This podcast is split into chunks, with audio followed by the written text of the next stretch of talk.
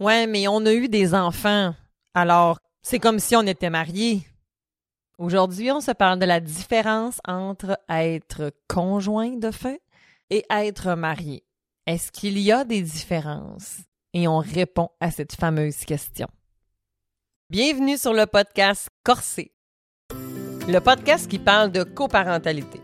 Que tu sois en couple ou séparé ou que tu aies toute autre forme de coparentalité, sache que je suis là pour t'aider à former une équipe sécurisante avec ton coparent. Et si tu travailles auprès des familles, tu trouveras sûrement des réponses à bien des questions pour mieux t'aider à les accompagner. Je suis Cynthia Girard, psychoéducatrice, médiatrice familiale et psychothérapeute coparentale et je te souhaite un bel épisode. D'ailleurs, je te mets au défi de prendre une photo de l'épisode et de me taguer sur Facebook ou Instagram, Cynthia Girard Psymed, en me disant ce que tu as trouvé comme valeur aujourd'hui. À tout de suite! Cette semaine, on se parle des différences entre les conjoints de fait et les gens mariés. Alors, si tu es en couple, cet épisode est pertinent pour toi. Si tu as des enfants, cet épisode est pertinent pour toi. Si tu es marié, si tu es conjoint de fait, si tu es séparé, si tu es en couple, cet épisode est pertinent pour toi. Alors, on va essayer de démystifier plein de mythes. Il y a euh, de cela deux semaines, j'ai reçu l'équipe de Jury du Québec. En fait, l'épisode, vous allez le retrouver dans le descriptif de l'épisode d'aujourd'hui. Et on avait abordé plusieurs mythes d'ailleurs, mais on n'était pas rentré en long et en large dans le mythe qui dit est-ce que quand on a des enfants, les parents deviennent comme des gens mariés? Mais la réponse c'était non, c'est pas pareil. OK? Ce n'est pas pareil. Il y a des différences importantes. OK?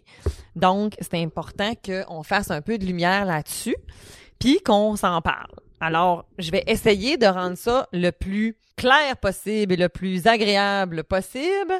Certaines notions seront peut-être plus ardues que d'autres. Si vous avez des questions, ben vous m'écrirez, ça va me faire plaisir de pouvoir vous répondre. Je trouve ça super important de faire un épisode sur ces différences-là. Pourquoi, me demandes-tu?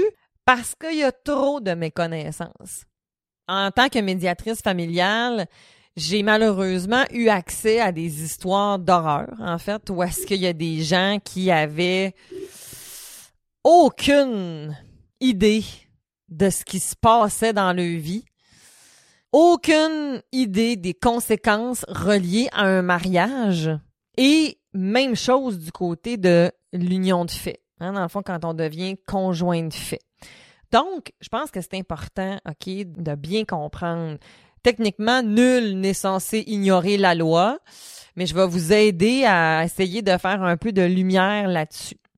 Donc, comme médiatrice familiale, on n'a pas à vous donner d'opinion juridique. Hein. Dans le fond, les médiateurs familiaux sont là pour vous donner de l'information juridique et de l'information aussi euh, psychosociale en lien avec euh, ce qui appartient, dans le fond, aux conséquences de la séparation.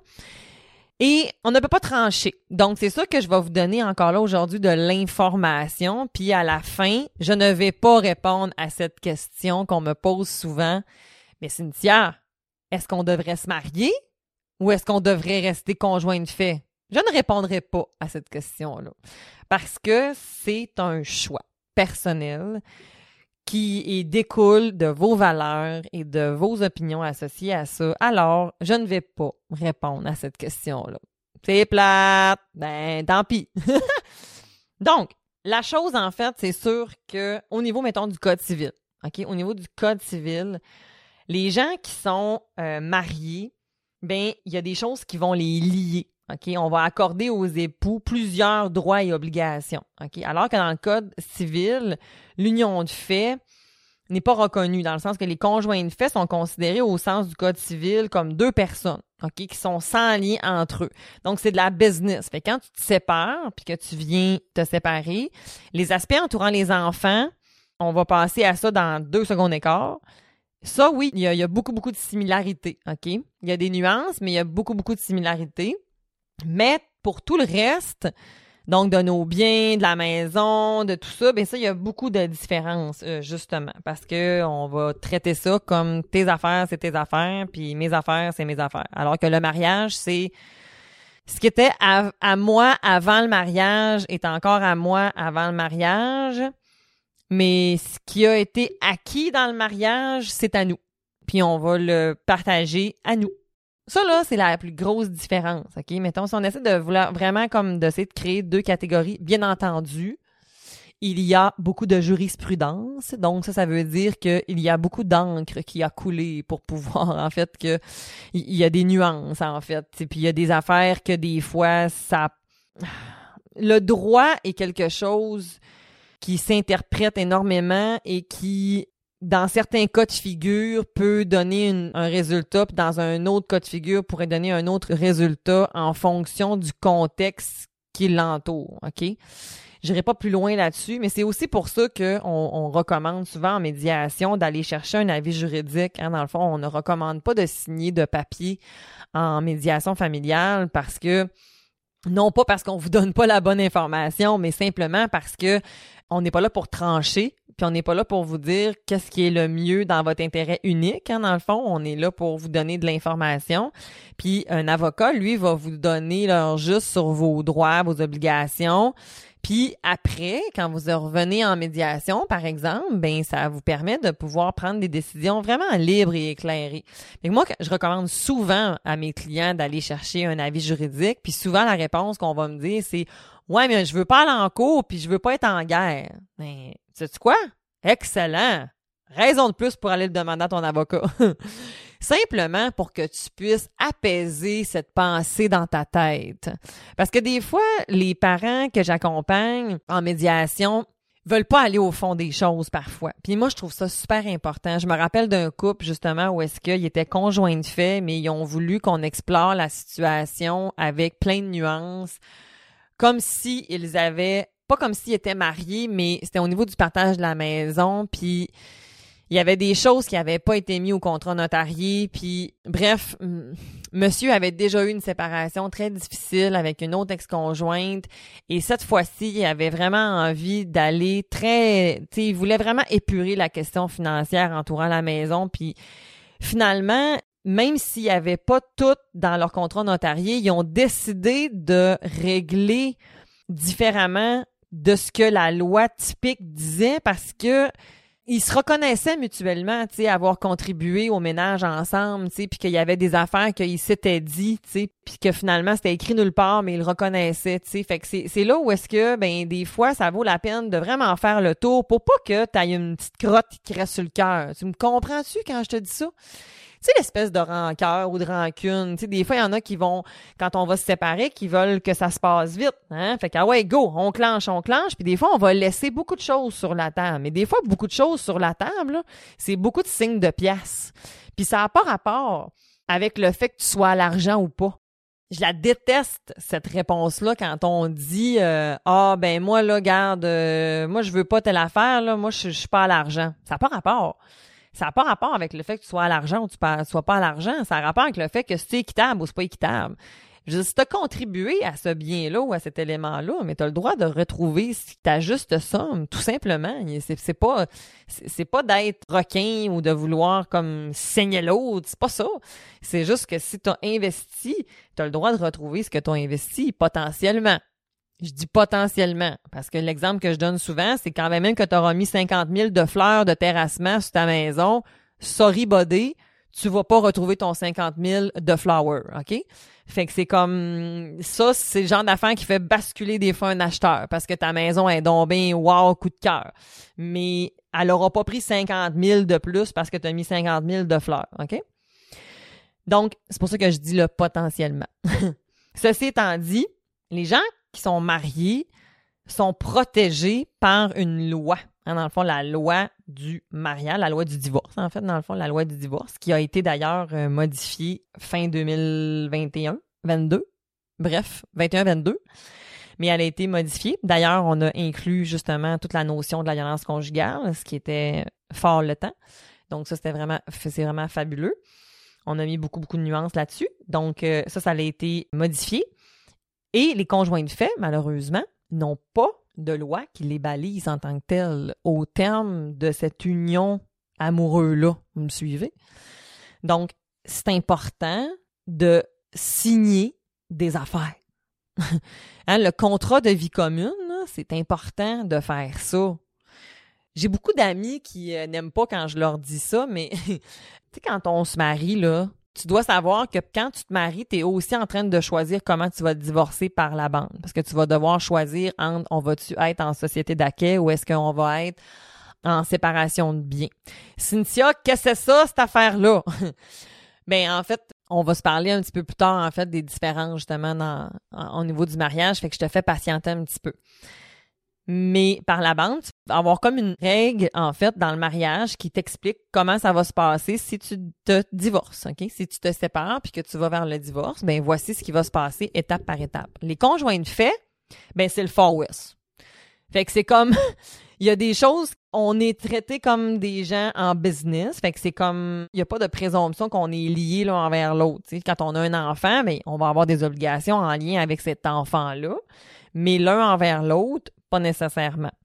Ce qui fait en sorte que, mettons que, exemple qui est frappante, mais qui est choquante potentiellement, mais que c'est ça pareil, qu'est-ce que tu veux que je te dise? Madame est à la maison depuis, euh, elle a travaillé longtemps, elle a arrêté pour les congés maternité, trois enfants, une union qui, qui va avoir duré au total peut-être comme 25-30 ans, puis monsieur décide de mettre fin à la relation. Tout est à son nom.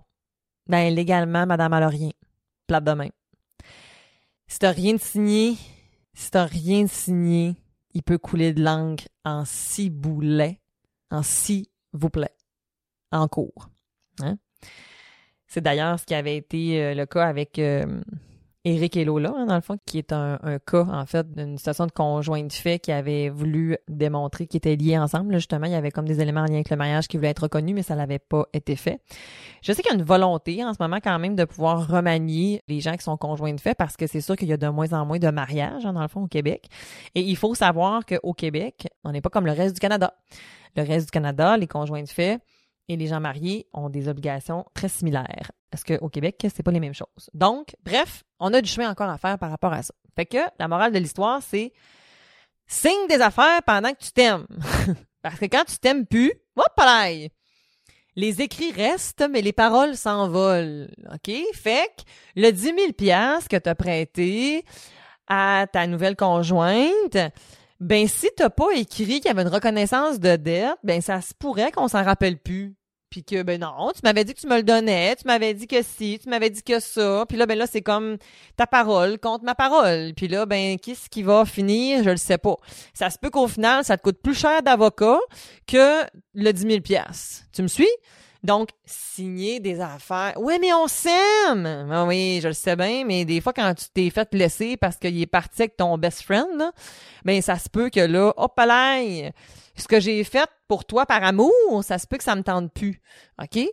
C'est plate, c'est pas fin, c'est pas gentil, tout ce que tu pourras dire, j'en conviens, mais protège-toi donc. Puis pas parce que tu veux partir à la guerre, parce que je, tu veux que les choses soient bien faites tout simplement. C'est juste de bien faire les choses, en fait, pour être en mesure de, après ça, tu puisses te libérer. J'ai vu des parents se chicaner tellement, être à bout, en fait, de dire comme, mais mon Dieu, avoir su, on aurait tellement fait différemment parce que ça nous a tellement échaudés.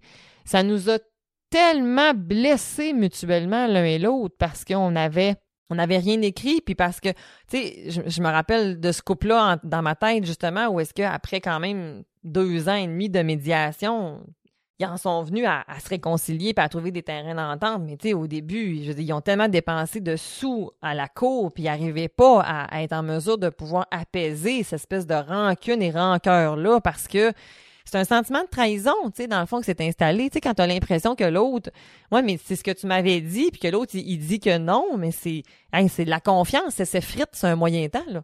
Puis là, ben, on a des enfants à s'occuper à travers ça. Fait que là, là, dans ce temps-là, c'est difficile. Fait que si tu le fais pas pour toi, fais-le pour tes enfants, pour la suite.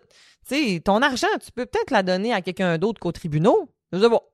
En tout cas, rendu là, c'est à toi de voir. Ceci étant dit, je vais pas tout te dire les différences, OK, entre les conjoints de fait et les gens mariés. Je vais te placer un beau lien que tu vas pouvoir aller cliquer dessus si tu veux aller plus loin, puis pour aller davantage plus loin aussi, là, si t'es un juriste puis que tu m'écoutes, ça se pourrait qu'il y ait peut-être des petites nuances là, qui m'aient échappé, mais je veux pas faire une dictée de loi. Je veux rendre ça vulgarisé pour que les gens y comprennent bien. Dans le fond, c'est ça mon objectif.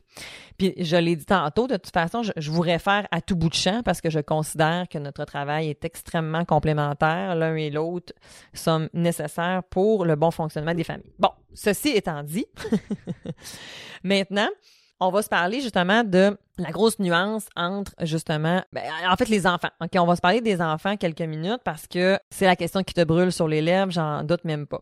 Mais dans le fond, les enfants, dont l'affiliation est établie ont tous les mêmes droits et obligations, peu importe les circonstances de leur naissance, qu'on soit marié ou qu'on soit conjoint de fait. OK? Donc, on est obligé de s'occuper de nos enfants, puis euh, on a des droits et des obligations associées à ça. OK? Par contre, quand on est marié, OK, il peut avoir une protection en lien avec la résidence familiale, alors que quand on est conjoint de fait, il n'y a pas cette protection-là, OK, dans le fond, qui peut être là. Ça voudrait dire, mettons, que pendant que tu es marié, pendant la séparation, la cour pourrait décider qu'il va en avoir euh, un qui va rester dans la maison pour préserver, là, en fait, la situation familiale et tout ça en attendant que la situation se place. Et là, j'ai oublié de faire une petite nuance, en fait, tout à l'heure, parce que il faut savoir, dans le fond, que le mariage puis l'union civile, c'est deux choses, en fait, qui sont quand même similaires, mais l'union de fait, là, ça, c'est quand on est conjoint de fait, OK? Quand une personne est en couple, puis à vie avec une personne. Au niveau fiscal, on va parler habituellement de comme euh, un an ou qu'on a des enfants ensemble. OK, des enfants puis qu'on vit ensemble, mais là, on va être appelé à dire qu'on est des conjoints de fait. OK, donc c'est-à-dire qu'elles cohabitent sans toutefois être mariés ni unis civilement. Les gens qui sont mariés, ben dans le fond, là, on va avoir des droits et des obligations, en fait, associées à ça. Et en union civile, hein, dans le fond, le mariage, ben ça vient avec, euh, dans le fond, avec l'Église. Puis l'union civile, ben c'est quand on va se marier au palais de justice, hein, dans le fond. Puis pourquoi l'union civile avait été créée, hein, dans le fond, c'était en lien avec les mariages pour les conjoints de même sexe. Ça, c'était en 2002. Alors que là, maintenant, depuis 2005, les couples de même, sexe peuvent aussi avoir accès, dans le fond, au mariage. Donc ça, c'était une petite nuance. Par contre, je ne vais pas faire cette nuance-là qui est constamment pendant euh, le reste de l'épisode. Je vais considérer comme marié puis conjoint de fait. OK? Comme ça, ça va être plus simple pour tout le monde. Donc, pour les enfants, ben c'est sûr en fait que au niveau de la filiation, dans le fond, le lien de parenté, ben il faut savoir en fait que la filiation va se prouver avec l'acte de naissance, dans le fond, quelle que soit la circonstance. Les gens qui sont mariés, par exemple, il y a une présomption de paternité. Ok, si l'enfant est né dans le mariage ou 300 jours après la dissolution ou l'annulation de ce mariage-là, alors que la présomption de la paternité dans les conjoints de fait ne s'applique pas on va devoir la reconnaître et tout ça. Puis il y a comme plusieurs autres nuances là-dessus, mais ça, c'est une, euh, nuance qui est importante. OK? Le nom, hein, dans le fond, le nom des enfants peuvent donner le nom, en fait, de l'un ou de l'autre. Ça, ça n'a pas d'importance. Ça n'a pas de nuance à l'un et à l'autre. Les droits et les obligations, mais ben, c'est les mêmes. OK? Donc, on va devoir, en fait, euh, satisfaire les droits et obligations envers les enfants, que ce soit au niveau de la garde, dans le fond, du temps parental, donc de l'entretien, de l'éducation, de la surveillance, de la nourriture, OK? Il y a une pension alimentaire, donc la loi, hein, dans le fond, sur la pension alimentaire pour les enfants, et la question aussi de l'autorité parentale j'ai abordé ce sujet-là et tu as le lien de l'épisode dans le descriptif d'aujourd'hui si tu veux aller plus loin par rapport à ça. Les nuances avec la fameuse autorité parentale? Donc qu'on soit conjoint de fait ou qu'on soit marié, ça, c'est la même affaire. Donc la pension alimentaire, qu'on soit conjoint de fait ou qu'on soit marié pour les enfants, c'est la même affaire. On doit contribuer en fait aux aliments de nos enfants et voilà. Donc, ça, c'est ce qui appartient en fait euh, aux enfants de façon générale. Maintenant, si on va en fait un peu plus au niveau des biens, OK, dans le fond maintenant, bien, c'est sûr que les droits et les obligations envers euh, les conjoints, quand on est des conjoints mariés, bien, on se doit en fait mutuellement le respect, la fidélité et le secours et l'assistance. Et c'est d'ailleurs, en fait, quand on fait une demande de divorce, on va invoquer un de ces trois éléments-là, hein, dans le fond. Donc, soit on a infidélité, qui pourrait amener à devancer une demande de divorce. Autrement, on doit attendre minimum un an ok, de séparation où est-ce qu'on ne vit plus ensemble parce que un des obligations du mariage, c'est de vivre ensemble. Donc, si ce devoir-là euh, n'est pas présent pendant un an, on est admissible au divorce. Ou si on a un des trois autres éléments que je viens de vous nommer qui ne serait pas présent. Donc, fidélité, si j'ai de l'infidélité, je serais admissible en fait à pouvoir demander un divorce plus rapidement si on a cruauté mentale. Hein, dans le fond, si je, démontre aussi, dans le fond, que le secours et assistance, le respect n'a pas été maintenu, n'a pas été présent, ça pourrait aussi faire devancer justement une demande de divorce ou encore même voir une annulation. OK? Donc, je ne vais pas plus loin là-dedans. Les conjoints de fait, ben en fait, n'ont pas de droit, ni de devoir, ni de devoir, ni d'obligation spécifique l'un envers l'autre. OK? La seule obligation qu'ils ont, en fait, c'est le contrat de vie commune qu'ils vont avoir signé en lien avec une potentielle séparation. Donc, c'est pour ça que c'est important de venir faire de petits écrits. Hein? Puis des fois, j'ai des gens qui vont dire Ouais, mais nous, on a un testament. Ben, c'est super, mais quand tu te sépares, ça veut pas dire que tu meurs. Fait que ton testament, ça n'a pas rapport avec ton union, là, en fait, qui va se dissoudre. OK? Donc, ça, c'est important. Ensuite, ben c'est sûr en fait qu'il y a en lien avec la, charge du ménage, OK? Quand on est marié, ben on va considérer que les gens mariés contribuent tous les deux aux charges du ménage proportionnellement à leurs facultés respectives. OK? Fait que ce qui rentre dans le mariage va dans le mariage, ce qui est acquis dans le mariage va dans le mariage, ça va dans le patrimoine, dans le fond. Je vais vous en parler dans deux minutes. Tandis que les conjoints de fait, eux, on n'a pas ça. Il n'y a pas cette obligation-là nécessairement. Encore là, moi, des fois, pour aider les gens à voir un peu, je vais leur demander un peu comment fonctionnait leur budget, tu sais. Mais des fois, le budget n'a pas nécessairement toujours été établi de façon non plus équitable. Tu sais, si, mettons, je sais pas, moi, monsieur fait 300 000, madame fait comme 30 000, mais ils ont tout le temps mis 50-50. Euh, ben, il y en a un des deux qui doit avoir de la difficulté à vivre ses fins de mois, là, tu sais. Ben, dépendamment de c'était quoi leur bien, là, bien entendu, mais tu sais, clairement, il y en a un des deux qui avait pas la même capacité, là, en fait. Donc, euh, voilà. Justement, OK, le patrimoine familial versus les conjoints de fait. Quand on est marié, les conjoints de fait, on va avoir un patrimoine familial, OK? Donc, le patrimoine familial, ça regroupe tous les biens que la famille va utiliser, peu importe à qui elle appartient, peu importe à qui elle appartient, OK? C'est sûr que quand il y a des biens qui étaient là, présents avant le mariage, ça, ça va être des biens qui t'appartiennent à toi. Mais quand on a acquis des choses et qu'on a des choses dans notre mariage, mettons par exemple la maison. OK, ben mettons la maison, tu l'avais achetée avant, puis là tu t'es marié, puis là la famille est là, ben il y a une portion qui va être attribuable au patrimoine. Il y a une portion qu'on va pouvoir extraire, la somme en fait dans le fond de ce partage-là. Il va y avoir euh, ta mise de fonds que tu avais mis, mettons, ben tu vas pouvoir aller la, la rechercher potentiellement, mais sinon ben la maison en tant que telle, la résidence où vit la famille, parce que les enfants étaient dedans, parce que la famille était dedans, ben ça appartient au patrimoine familial.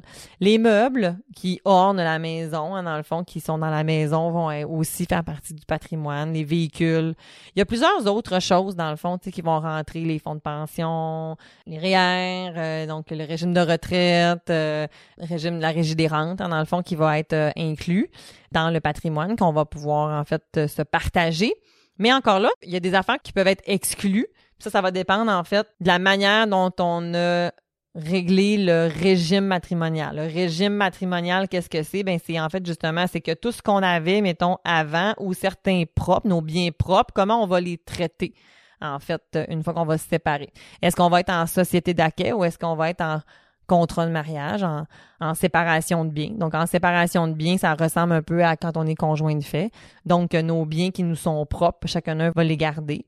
Puis, ce qui, mettons, est en société d'acquis, ben là, à ce moment-là, ça va être partageable.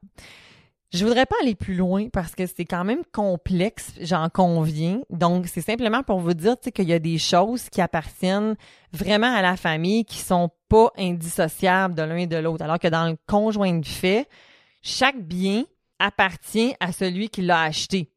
si tu as acheté la table de cuisine à deux, ben, elle est à deux. Mais s'il y en a un des deux qui l'a acheté, ben, techniquement, elle est à celui qui l'a acheté. OK? Donc, c'est pour ça que on doit bien avoir identifié qu'en était-il. On n'a pas les mêmes, c'est pas la même chose par rapport aux gens mariés.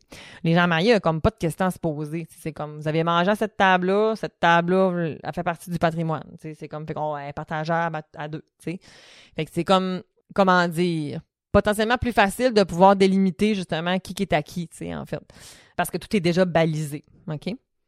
Donc, c'est pour ça que les dettes, justement, c'est comme les dettes, mais ça va dépendre justement de comment on a géré euh, les conjoints de fait. Vos dettes vous appartiennent, tandis que dans les gens mariés, ben il y a une certaine solidarité, en fait, justement, de qu'on va devoir assumer ensemble. La résidence familiale, ben c'est ça aussi, c'est la même chose, hein, dans le fond, que euh, ça va dépendre du contrat notarié, donc euh, pour les conjoints de fait. Tandis que pour les gens qui sont mariés, ben la résidence familiale, être celle où les membres de la famille exercent leur principale activité, donc va être inclus dans le patrimoine. Mais il y a des nuances, dans le fond, par exemple, quand on fait le partage, dépendamment de ce qui a été fait avant ou non mariage. Donc, tout ce qui appartient au fonds de pension, puis euh, la question de la retraite, ben, il y a des nuances importantes entre les gens qui sont conjoints de fait et les gens qui sont mariés. Les gens qui sont mariés peuvent avoir un partage, les gens qui sont conjoints de fait peuvent aussi avoir un partage, toutefois doivent être volontaires. Donc, ça, ça veut dire que si, mettons, j'ai deux conjoints de fait qui veulent partager, mettons, leur fonds de pension, mais il n'y a pas de souci, ça pourrait être possible. Ça n'a pas toujours été le cas, mais maintenant, la loi le permet. Alors que s'il y en a un des deux qui veut pas, on ne pourra pas aller bien, bien plus loin. Tandis que dans le mariage, qu'il y en ait un des deux qui veut pas, ben, sorry, ça fait partie de ton partage du patrimoine, fait qu'on va devoir, oui, séparer, que ça te tente ou pas. Donc, euh, ça, ça fait partie de, des règles du mariage, dans le fond. Une autre nuance, en fait, importante avec les gens qui sont mariés versus les gens qui sont en conjoint de fait, c'est la pension alimentaire qui pourrait être donnée à un ex-conjoint. OK? Donc, suite à la rupture, le tribunal pourrait accorder au conjoint le moins fortuné une pension alimentaire s'il n'est pas financièrement autonome. Hein, dans le fond, la pension alimentaire, on en a beaucoup parlé avec l'équipe de Jury du Québec. Je vous rappelle que l'épisode est dans le descriptif pour aller plus loin là-dessus, mais ça s'arrête pas à 18 ans quand on est un enfant. C'est vraiment en fonction de l'indépendance financière. Ben, quand on est marié, on va identifier aussi la même recette. Donc, ça, ça vient protéger le modèle que je parlais un peu plus tôt. Tu sais, comme ma madame qui a travaillé pendant un petit bout, euh, là, est enceinte, elle est congé maternité, elle arrête de travailler, finalement, elle retourne pas sur le marché du travail c'est monsieur qui travaille. C'est un cas un peu typique qu'on a de moins en moins par contre, mais quand même. Et que là, si on arrive à se séparer, ben madame, elle se retrouve pas avec absolument rien, là, parce qu'on considère d'entrée de jeu qu'elle a contribué au ménage. Alors que, entre toi puis moi, je suis bien d'accord avec le fait que les conjoints de fait, elle a contribué aussi. Sauf qu'actuellement, légalement, c'est pas balisé. Donc, si on a de la bonne foi autour de tout ça, il pourrait avoir potentiellement une compensation qui soit fait, mais ça devrait être prévu dans un contrat de vie commune, OK? Ou dans une entente, là, dans le fond notarié par la suite, bref, dans un document légal, tu sais.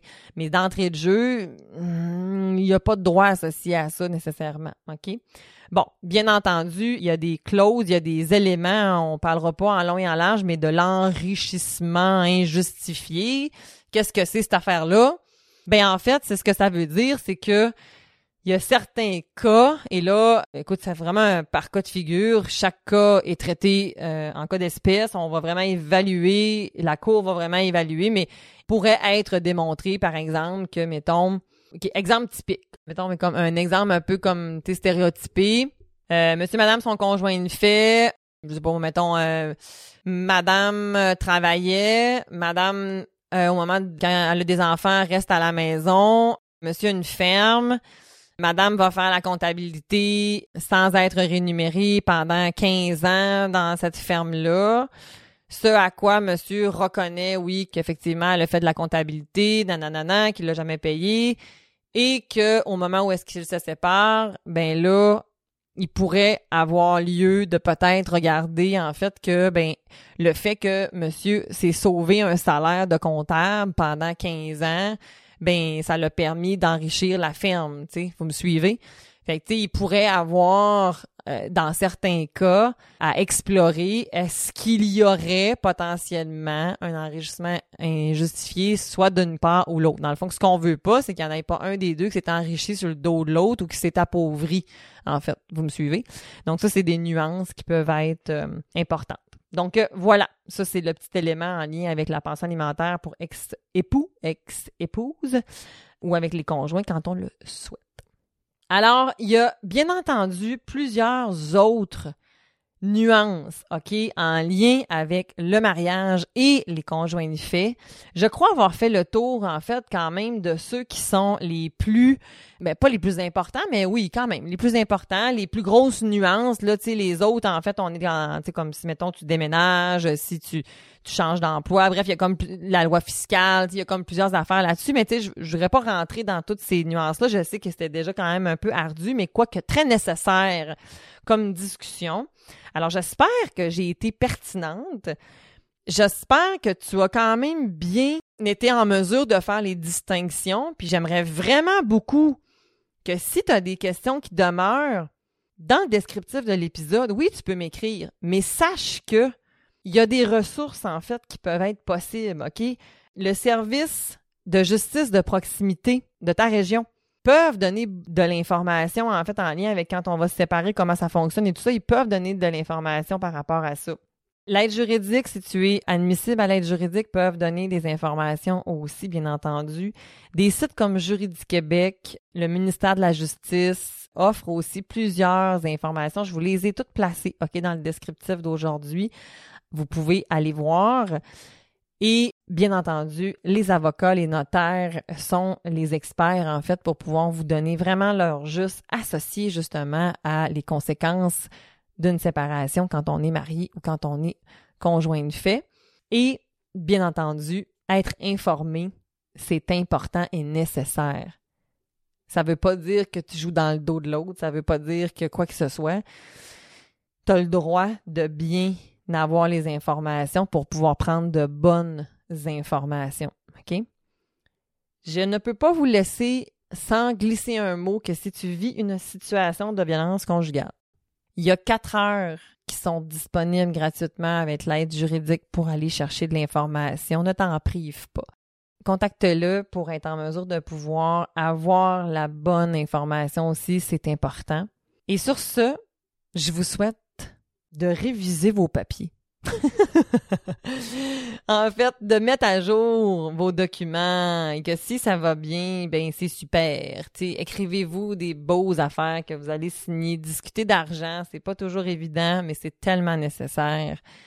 Tellement nécessaire. Surtout quand on est des enfants, parce que je pense sincèrement que l'argent qu'on a, ceux qui devraient en profiter le maximum au final, c'est nous et nos enfants.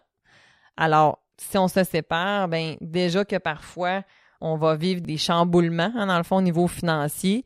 Fait que si on peut garder nos économies, garder nos notre argent en fait au lieu de la dépenser en litige en cours pour se comprendre. Donc vaut mieux le faire en amont, en prévention que de le faire après en réaction ou est-ce que des fois ça nous coûte beaucoup plus cher? Hein, des fois j'ai beaucoup de gens qui vont dire ouais mais un contrat notarié tout ça, ça, ça coûte des sous. Mais un divorce en litige en cours, ça peut te coûter vraiment beaucoup plus cher. Fait que t'es aussi bien de, de, Des fois, ça vaut la peine de peser ce pour et ce contre-là. Alors, bonne semaine à toi et on se revoit la semaine prochaine. Bye!